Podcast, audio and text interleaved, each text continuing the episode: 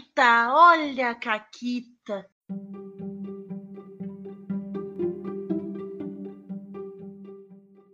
Olá, amiguinhos da quarentena. Aqui quem fala é a Paula congelada e comigo tá a Renata. Oi, Renata. Também tô aqui um picolé, porque tá frio pra cacete em Porto Alegre hoje. Assim, é, eu tirei do armário finalmente as minhas roupas de inverno, que até então eu tava de camiseta e moletom e tava segurando, e uma cobertinha nas pernas e tava tudo bem. Mas hoje eu tive que pegar blusa térmica, calça térmica, tô de duas calças, tô de meia, tô de coberta, tô de moletom, eu tô uma cebola. É isso. Sim, temos duas meias, temos pantufa, cobertor. A única coisa é que se tirar as minhas camadas, quem chora sou eu. Isso. Não, é sério. Tá, assim, enrola. Trouxinha. Trouxinha de Paula aqui falando com vocês, ainda com a voz limitada, vamos dizer assim. E, mas, Renata, hoje a gente vai né, fazer uma pauta que é a sugestão da Ana, do Pausa pro Café. Obrigada, Ana. Isso, nossa querida Ana Schumacher. Isso. Porque o que, que aconteceu, né? A gente ia gravar o Caquitas e tava sem pauta, como sempre. E a gente tava em chamada com uma galera, e eu, e aí, que pautas vocês sugerem pro Caquitas? E entre muitas pautas zoeiras e pautas que a gente já fez, porque os nossos amigos não escutam o Caquitas e a gente já tá no programa 235. Verdade seja É. dita, a gente grava o Caquitas e às vezes a gente não sabe se a gente fez ele ou não. Então não quer dizer que as pessoas não escutam, só que elas não lembram o que é justo. Isso é verdade. Mas hoje tu tem uma Caquita da vida real pra começar nosso episódio, certo? Eu tenho uma caquita da vida real e é uma caquita que prova que todo mundo ainda tem salvação. Que há muito tempo atrás, muito tempo atrás, quando a gente ainda só jogava D&D, o Fred aí apoiou o Sétimo Mar. E aí ele queria começar uma mesa de pirata no Sétimo Mar. E euzinha, tipo, tinha dado um trabalho pra caralho aprender a jogar D&D. Foi o primeiro sistema que eu aprendi a jogar. Deu muito trabalho. E aí eu tava na cabeça que todos os RPGs que eu ia aprender ia ser o mesmo trabalho. E aí, né, eu tava tipo, ai, mas por que, que a gente só não joga um pirata no, aqui no no D&D mesmo? Tipo, sabe? Ai, vou ter que aprender tudo de novo, vou ter que ler outro livro de 200 páginas. E aí o Fred, não, mas tem umas mecânicas muito legais. E eu, ah, mas a gente não dá pra colocar, sabe? E Sem não. noção nenhuma de nada. sem noção nenhuma. Veja a que ponto chegamos, entendeu? Hoje em dia eu jogo Sétimo Mar, não jogo D&D. Então é isso, cuidado, né? Ah, mas todo mundo, olha aí, ó, todo mundo tem salvação ainda. Todo mundo evolui, né? é isso. Mas hoje, então, o tema sugerido pela Ana é da gente falar de coisas que a gente não imaginava que a gente veria no RPG.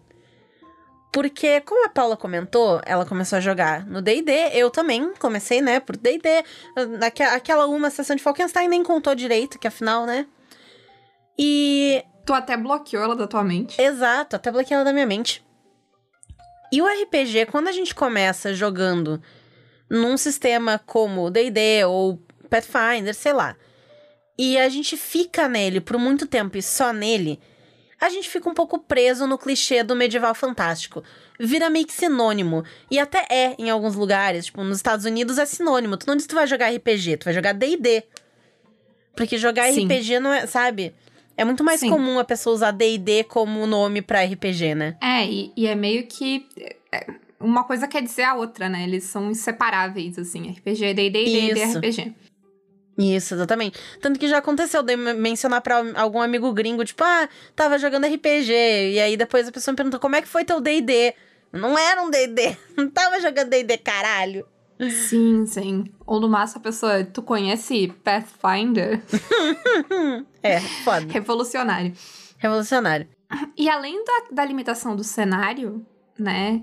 Quanta gente joga RPG há anos e só joga medieval fantástico, sabe? Nem, nem pensa em sair disso, sabe? Em contar outras histórias. É, não pensa em contar outras histórias e não pensa em contar elas de outro jeito. Sim. Porque. E, e até não pensa RPG de outro jeito, porque tu pensa RPG, tu pensa, ah, ficha de personagem, atributo, perícia, D20, número. Combate. Combate. Grid. é, grid, habilidade, miniatura. é, Uhum. E, e eu acho que, tipo, essa forma de resolução violenta, esse tipo de história violenta, sabe? De um tipo de conflito que é físico, quase sempre. E toda essa mecânica que leva a um jogo bastante reativo, ele te faz pensar o RPG de um ponto de vista muito limitado. Porque quando tu vê o RPG dentro de uma ideia de medieval fantástico, dentro de uma ideia de jogar reativamente as coisas e dentro de uma ideia de jogar as coisas buscando soluções combativas e violentas, o, número de coisas que tu pode jogar é pequeno. Até o número de personagens que tu vai fazer é pequeno. Por que, que tu vai fazer um personagem que é estudioso se tu não. Tu não consegue nada fora, sabe? Tu precisa. A batalha é uma necessidade. Quem nunca, tá? Na época que a pessoa estivesse jogando só um DD da vida, pensou em fazer, ah, não, eu quero fazer aqui um, eh, sei lá, um pesquisador de não sei o que lá, nananã, mas eu tenho que ter umas magias pra conseguir fazer alguma coisa no combate. Tu nem queria. Uma fireballzinha. É, tu acaba pegando, tu pega aquele firebolt ali, aquele negócio. Porque tu precisa ter um negócio de ataque. Porque senão teu boneco vai ser inútil. Porque o combate é essencial ao sistema. Então, tu fica preso até quando tu quer fazer uma ideia mais diferente, um negócio fora, tu fica preso naquilo, porque se tu fizer fora, teu boneco é inútil. E o grupo vai arrastar ele ou o grupo vai morrer porque ele não ajuda em nada. A lógica de narrativa é essa, né? E aí é É, exato, de que o combate e a violência é o que vai avançar a narrativa, que tu tem que derrotar o exército, derrotar o inimigo, avançar e, né, fazer tudo isso. É uma ideia de histórias heróicas que eu até acho que muita gente até hoje vê, não só no RPG, mas em tudo, como a única possibilidade, sabe? O herói Uhum. e o bem e o mal e a luta, e ele vai vencer, e a porra da jornada do herói, que tudo tem que ter essa merda. E aí, se não tem, fica lá o Nerdola que não entendeu até agora qual é o conflito em Capitã Marvel, entendeu? Porque ela não deu um soco, ele não entendeu. Aham. Passou pela cabeça, assim, que não teve soco. Aí não deu pra entender. Sim. E, inclusive, a pessoa fica presa nessa ideia de resolução de conflito pela violência, que ela não só não conta outras histórias, como ela vai incluir isso em todas as histórias dela. Então a personagem dela vai ter sido vítima de alguma violência, seja porque perdeu os pais, o famoso os pais estão mortos, pais mortos do RPG. Nunca teve. É. Vingança. Vingança. Motivação é vingança. Isso, motivação vingança. É, isso aí é aquele centro de. é, o personagem de, de procedure policial e personagem de RPG. No centro tá vingança pela morte dos pais. O Batman também entra ali em cima. É isso. Alguém faz esse, os três círculos. É o Batman. Todos a 80 km por hora. O Batman, personagem de série policial e personagem de RPG. É isso. Sim. E aí acontece uma coisa mágica, de vez em quando. De repente, te abrem os horizontes, tu conhece um sistema novo. E não só, né, fui do D&D pro Pathfinder, mas tu conhece um negócio diferente. Um negócio que tu olha, tipo, peraí, RPG não era sobre lutinha? O que, que é isso aqui? É, inclusive, foi por isso que eu saí, né? Porque eu vi as pessoas jogando Cthulhu e eu pensei, meu Deus, eu posso estar investigando no RPG porque raios eu tô batendo de espadinha se eu posso estar investigando como assim? Exatamente. E alguns desses desses sistemas e cenários, eles nos surpreenderam quando a gente ouviu falar deles a primeira vez. Então, al- alguns deles a gente já falou aqui, outros ainda não, mas quem sabe um dia eles virão pra cá. E eu acho que um dos que eu acho mais engraçados Hum, nesse, nesse sentido é o Passeão de las Passiones, porque novela é um negócio que vai muito pro espectro oposto do que é o RPG mainstream. É, e aí a parada de que tu começa, né, quando tu abre os teus horizontes, tu vê que o céu é o limite. Dá pra jogar RPG de qualquer coisa. Tu quer jogar um RPG em que todo mundo é bolinho no café da tarde? Dá pra jogar. Tu quer jogar um RPG em que todo mundo é astronauta? Dá pra jogar. E se não dá pra jogar, dá pra fazer. Exatamente, se não dá pra jogar, dá pra fazer. Tu quer jogar um RPG em que tu. é- Ele é um RPG medieval, mas tu é a bosta do camponês? Dá pra jogar. Pô, e o teu objetivo é matar todos eles de desinteria. Olha que incrível! Fácil, fácil. Fácil, entendeu? Fácil. Mas a Renata falou: tem o Passion que tu vai jogar de novela, tem o Brindlewood que tu vai jogar. É um negócio investigativo, mas tu vai ser senhorinhas, entendeu? Sim. Que é um negócio menos combativo do que um monte de velhinha que faz tricô e observa pássaros. Não, e o negócio do Passion, pra mim, é que não só. É, tipo, novela é uma coisa que o, o RPGista médio já não gosta. Porque a novela é coisa de mulherzinha. E, da- e, sabe, tipo, ah, é Uhum, tudo uns uhum. dramas, uns negócios. Cadê, cadê a violência? Cadê o sangue? Cadê não sei o quê? Não, Então, é, não é arte que nem é. o, fi- o filme quadrado preto e branco do Zack Snyder. Exato. Então eu acho o Passion ótimo por causa disso, porque ele já quebra tudo, ele sai arregaçando, entendeu?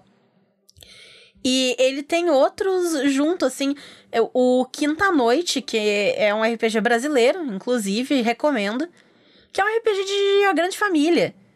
Ele tem ali todos os arquétipos da Grande Família e tu joga histórias da Grande Família. É, é incrível, entendeu? É maravilhoso. Tem o Busões e Boletos, né? Que o nome é autoexplicativo, né? O RPG da vida real. Isso. Inclusive, eu vi o pessoal eh, receber os livros recentemente. Tá muito foda, o livro tá incrível, assim. A, a arte e a diagrama... Tá 10 de 10, ele tá hilário. Uhum. Inclusive, tu falou, né, RPG da vida real e tal. E a gente falou do Passion e do Busões e Boletos. Do Quinta Noite também. É... A gente também atrela o RPG muito à magia. Né? Que o RPG tem que ser algo mágico, Ao tem que ter fantástico, poder. né? é... Se não é magia, é super-herói?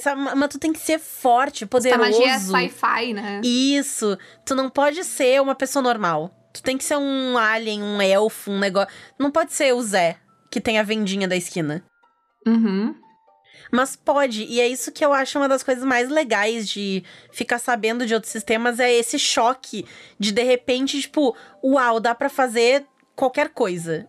E, e o quão divertido é fazer qualquer coisa. Tu não precisa ser o elfo que faz magiquinha pra te divertir. Dependendo de como tu joga e o que tu gosta, tu vai gostar mais de não ser o elfo que faz magiquinha. E quanto mais tu sai do mainstream, mais tu vai pra o- coisas muito mais loucas, assim, né? Que tu.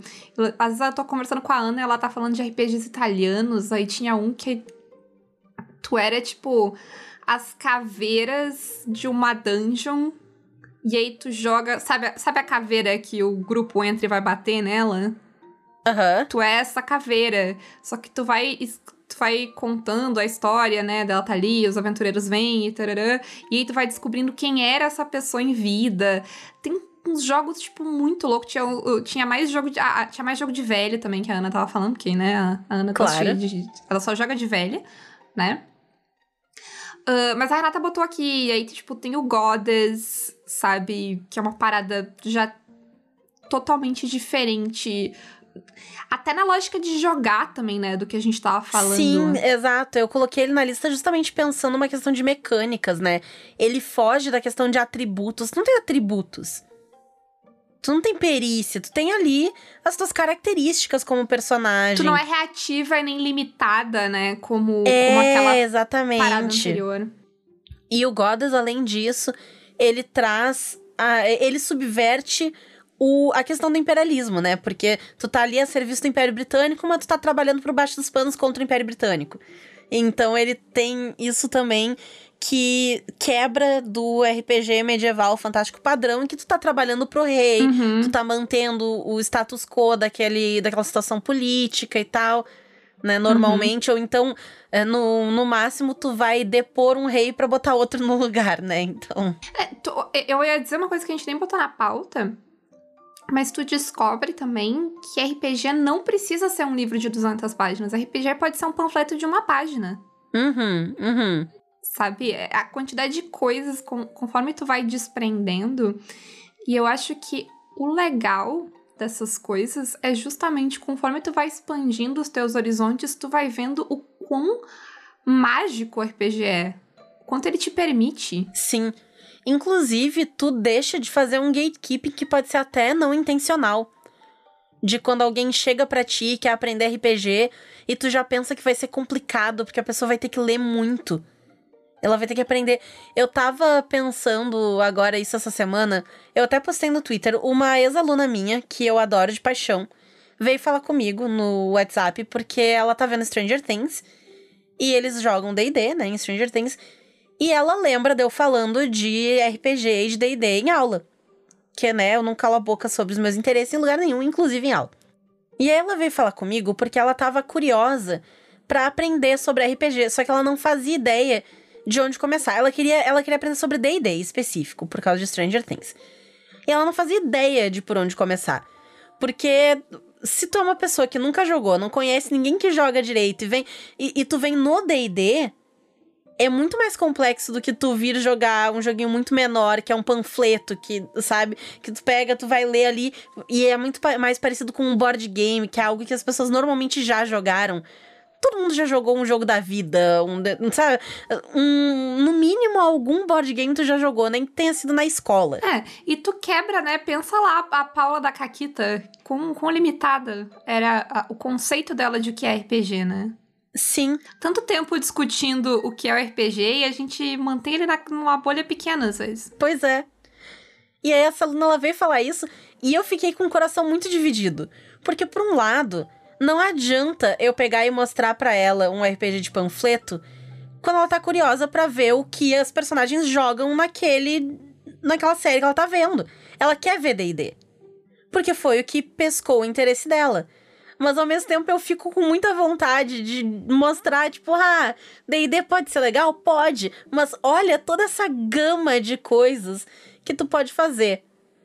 Mas ela não tá interessada em RPG, ela tá interessada em D&D, a princípio. Uhum, a princípio. Então, eu tô aqui com a esperança eu me ofereci para narrar, inclusive. Eu disse: arranja uns amigos, eu te mostro como é que faz, entendeu?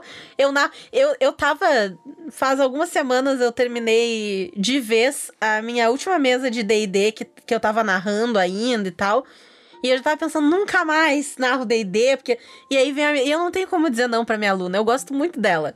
E eu quero muito que as pessoas entrem no RPG. Eu vou narrar quantos DD eu precisar narrar para que as pessoas entrem no RPG. A verdade é essa. A verdade é essa. É, eu não tenho essa disposição, mas admiro. Mas eu acho que, tipo, além. Porque hoje em dia a gente tava conversando que tanto de, sei lá, a ideia de que exista um RPG de qualquer coisa, quanto a ideia de que tu pode fazer um RPG de qualquer coisa, elas são coisas que eu já tenho como certo sabe? Então, quando alguém me diz, ah, eu vi esse RPG muito louco em que tu joga de sei lá o que, fazendo não sei lá o que, a minha reação não é mais tipo, nossa, eu não imagino. É, é tipo, nossa, que foda, eu quero, sabe? Uhum. Geralmente vai mais para isso.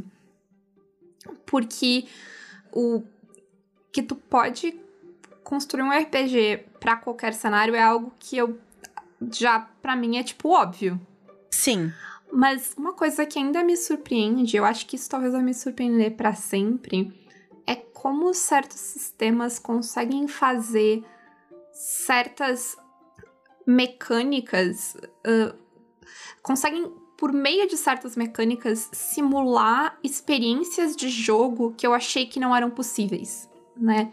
A gente comentou no programa passado, eu acho até, uhum. uh, sobre como o City of Mist quebra a ideia linear e uh, vertical de, de, de evolução de personagem, que é algo que, por mais não conf de confronto que seja RPG, ele ainda tem um pouco, sabe? A ideia Sim. de tu ir somando habilidades. E o Siri quebra isso totalmente, entre outras coisas, sabe? E tem muitos jogos que fazem isso. E essa é uma experiência que eu fico, tipo. Que me, que me surpreende de uma maneira muito boa ainda, sabe? De tipo, nossa, eu não achei Sim. que dava para fazer isso. Uhum. E olha aqui, rodou. Sim. É, outro jogo que, que entra nessa bolada aí a gente comentou do Brindlewood, né? Que quando a gente fez o episódio, os dois episódios de mistério e, e investigação que a gente fez, o primeiro e agora esse mais recente, que a gente falou que aprendemos, né? O Brindlewood teve um grande papel nisso. Porque eles fizeram uma coisa que quando a gente começou a jogar RPG de mistério e investigação, a gente achou que não tinha como fazer, que é uma aventura com um preparo mínimo. A gente achava que tinha que ter todas as mínimas pistas ajeitadas, feitas, não sei o que, nananã. E não, não precisa. E não só o Brindlewood conseguiu uma mecânica em que isso se torna desnecessário, como conseguiu eliminar um dos grandes problemas de criar uma aventura de mistério, que é os furos. Porque a gente sempre fala, Sim. né, que a, a tua, o teu RPG não precisa ter um plot perfeito. O teu RPG de mistério também não. Mas o problema é que quando o foco é o mistério e tu tem uns furos muito grandes, isso pode levar as pessoas a uma conclusão errada, por exemplo. Que tu nem Sim. queria que tivesse ali. Mas a pessoa interpretou um negócio todo errado porque tu Uhum. deixou um furo. E o Brindlewood elimina esse risco. E o Brindlewood, ele faz mais duas coisas pra mim que eu que essas eu tinha certeza que não eram possíveis. Um é a sensação genuína de eu estar investigando o mistério, porque eu estou criando a minha teoria com uma liberdade que nenhum outro RPG me dá. E a outra é eu conseguir simular o tipo de história que o Brindlewood ahn, quer simular, que é histórias estilo Agatha Christie, que é esses mistérios com um detetive que no final dá uma explicação mirabolante que reúne várias pistas, sabe? E aí tem aquela cena ah, de aquele discurso. Que tá todo mundo sentado numa sala. E aí a pessoa começa, tipo, ah, vocês acham que fulano era inocente? Quando na verdade. dadadã." Mas não era só isso, porque a outra Exato. pista. E o motivo pelo qual eu acreditava que isso não era possível no RPG é que pra isso dar certo, existe, tipo, como a Renata fala, é muito difícil ah, que a pessoa vai interpretar exatamente. Tipo, se tu tem uma resolução, é muito difícil, porque a verdade é que a resolução desses mistérios, ela só é possível porque quem tá escrevendo a história sabe a resolução do mistério. Porque um Uhum. detetive na vida real nunca conseguiria conectar aquelas pistas daquela forma, porque elas se conectam.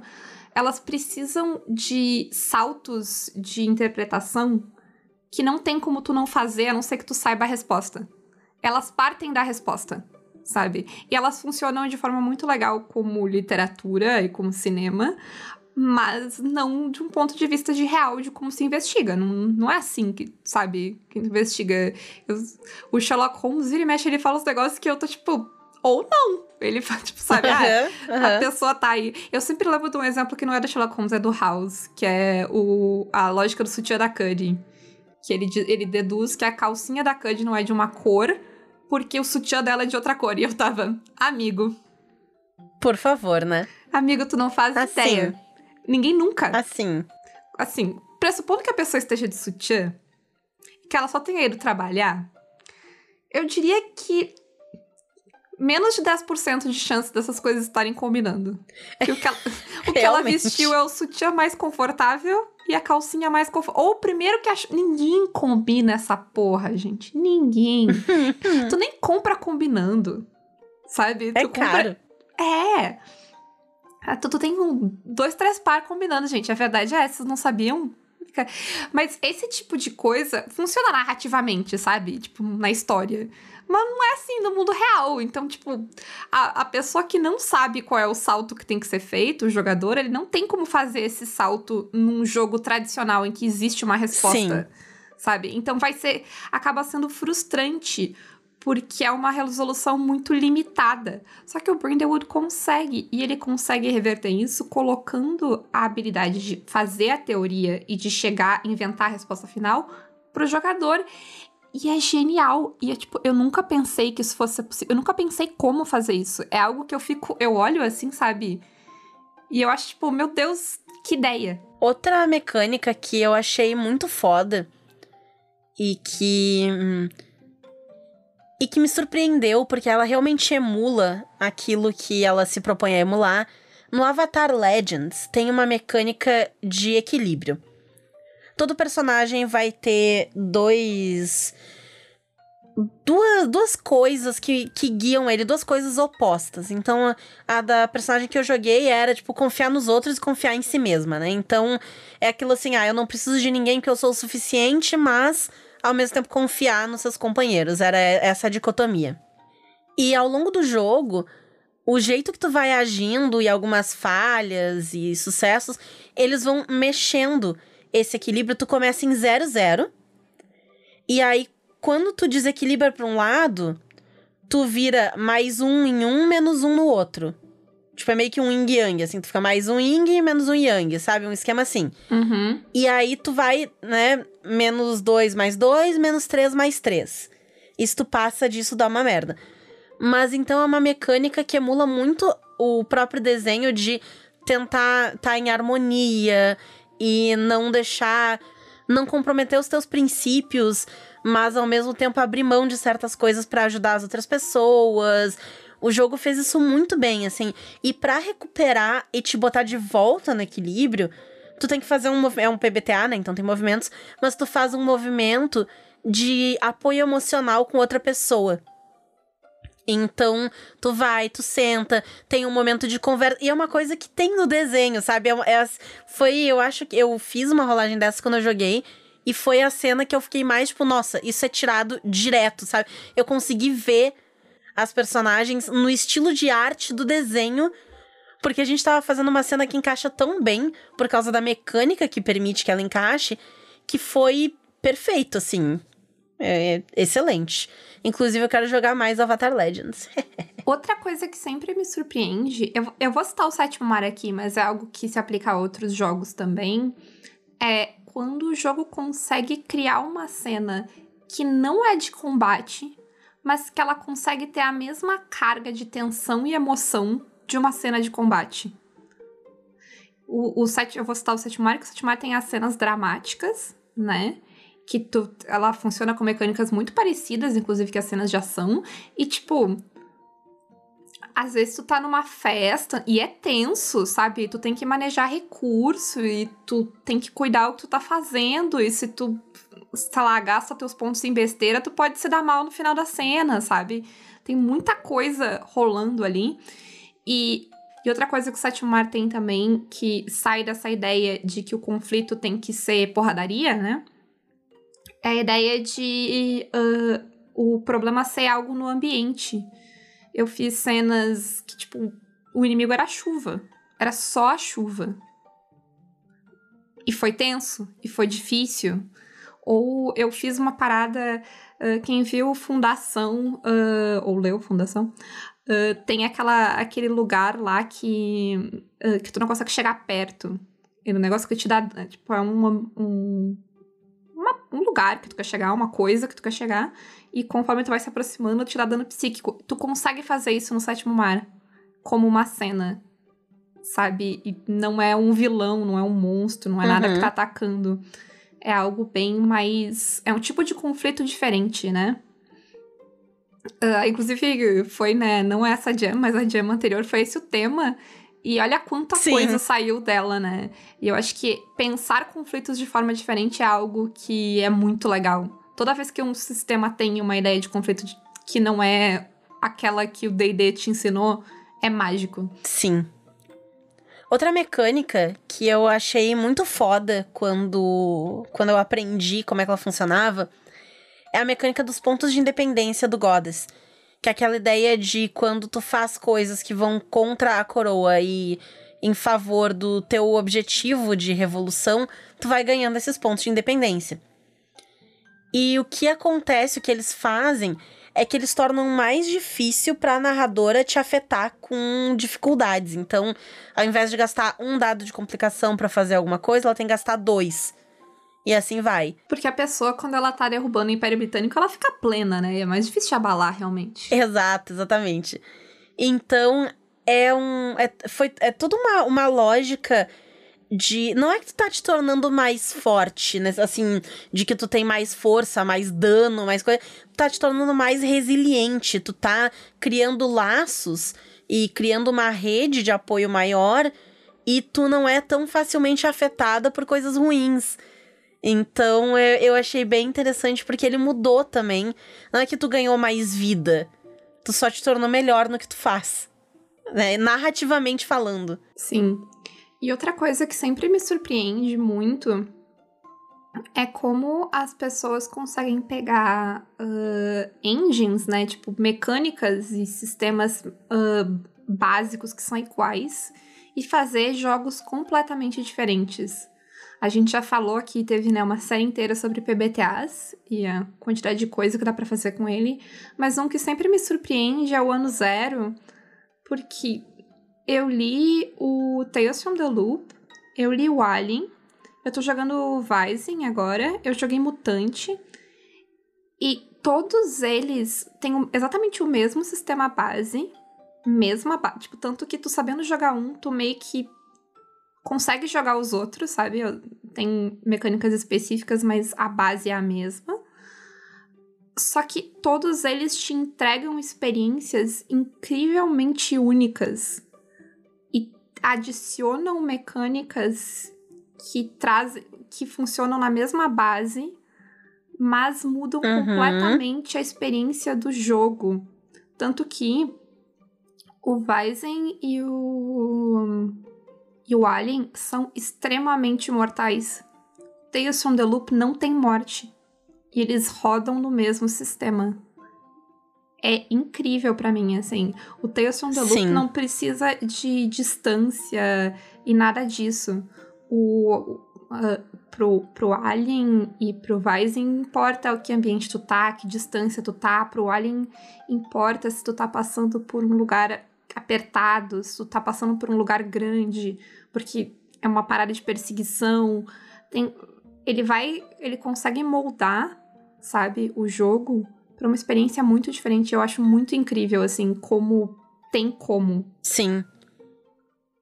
Não, os jogos saem completamente diferentes, assim, se tu não soubesse identificar mecânica, sabe? Se, se tu só fosse jogar sem, sem notar que, ah, eu uso o mesmo dado e, né, o, o estilo de como, como o jogo se organiza, como ele se monta é o mesmo, tu não diria que é o mesmo jogo. Se tu jogar um Monster Hearts, se tu jogar um Apocalypse World, tu não diz que é o mesmo jogo. Porque eles mudam. Até não é, o, né? O Blades, até, sim, não é. Mas tu não diz que é a mesma base, né? O mesmo jogo base. Eles não parecem que vem do mesmo lugar, né? Não, não parece. O Blades in the Dark, então. Uhum. Que gerou todo um novo Forged in the Dark, além do, do Powered by the Apocalypse, porque ele é tão diferente que uhum. tem jogos baseados em Blades que vão ainda além e se perdem total do PBTA e tá tudo bem, tá tudo excelente, tá tudo mais do que bem. Sim, eu acho que a, a gente encerra nessa vibe de que a diversidade de histórias para se contar é a coisa linda do RPG. Uhum, sim. E que abrir os teus horizontes te leva a isso. Então, abram os de vocês também. Não sejam como a Paula da Caquita. Sejam como nossos mecenas que estão sempre querendo jogar novos sistemas, experimentar novas coisas e nos apoiando pelo Apoia-se PicPay ou Padrim, ou então nos ajudando com as nossas lojas parceiras, a Representarte Design e a Editora Chá com o cupom CAQUITAS, a Retropunk com o cupom CAQUITAS10 e a Forge Online com o cupom CAQUITAS5. É isso aí, a minha pergunta é qual que, que vocês acrescentam a essa lista de coisas incríveis, de experiências, cenários que vocês não imaginaram que estariam jogando RPG e vocês jogaram, ou descobriram que existe como jogar. E é isso. Um grande beijo. E um forte abraço.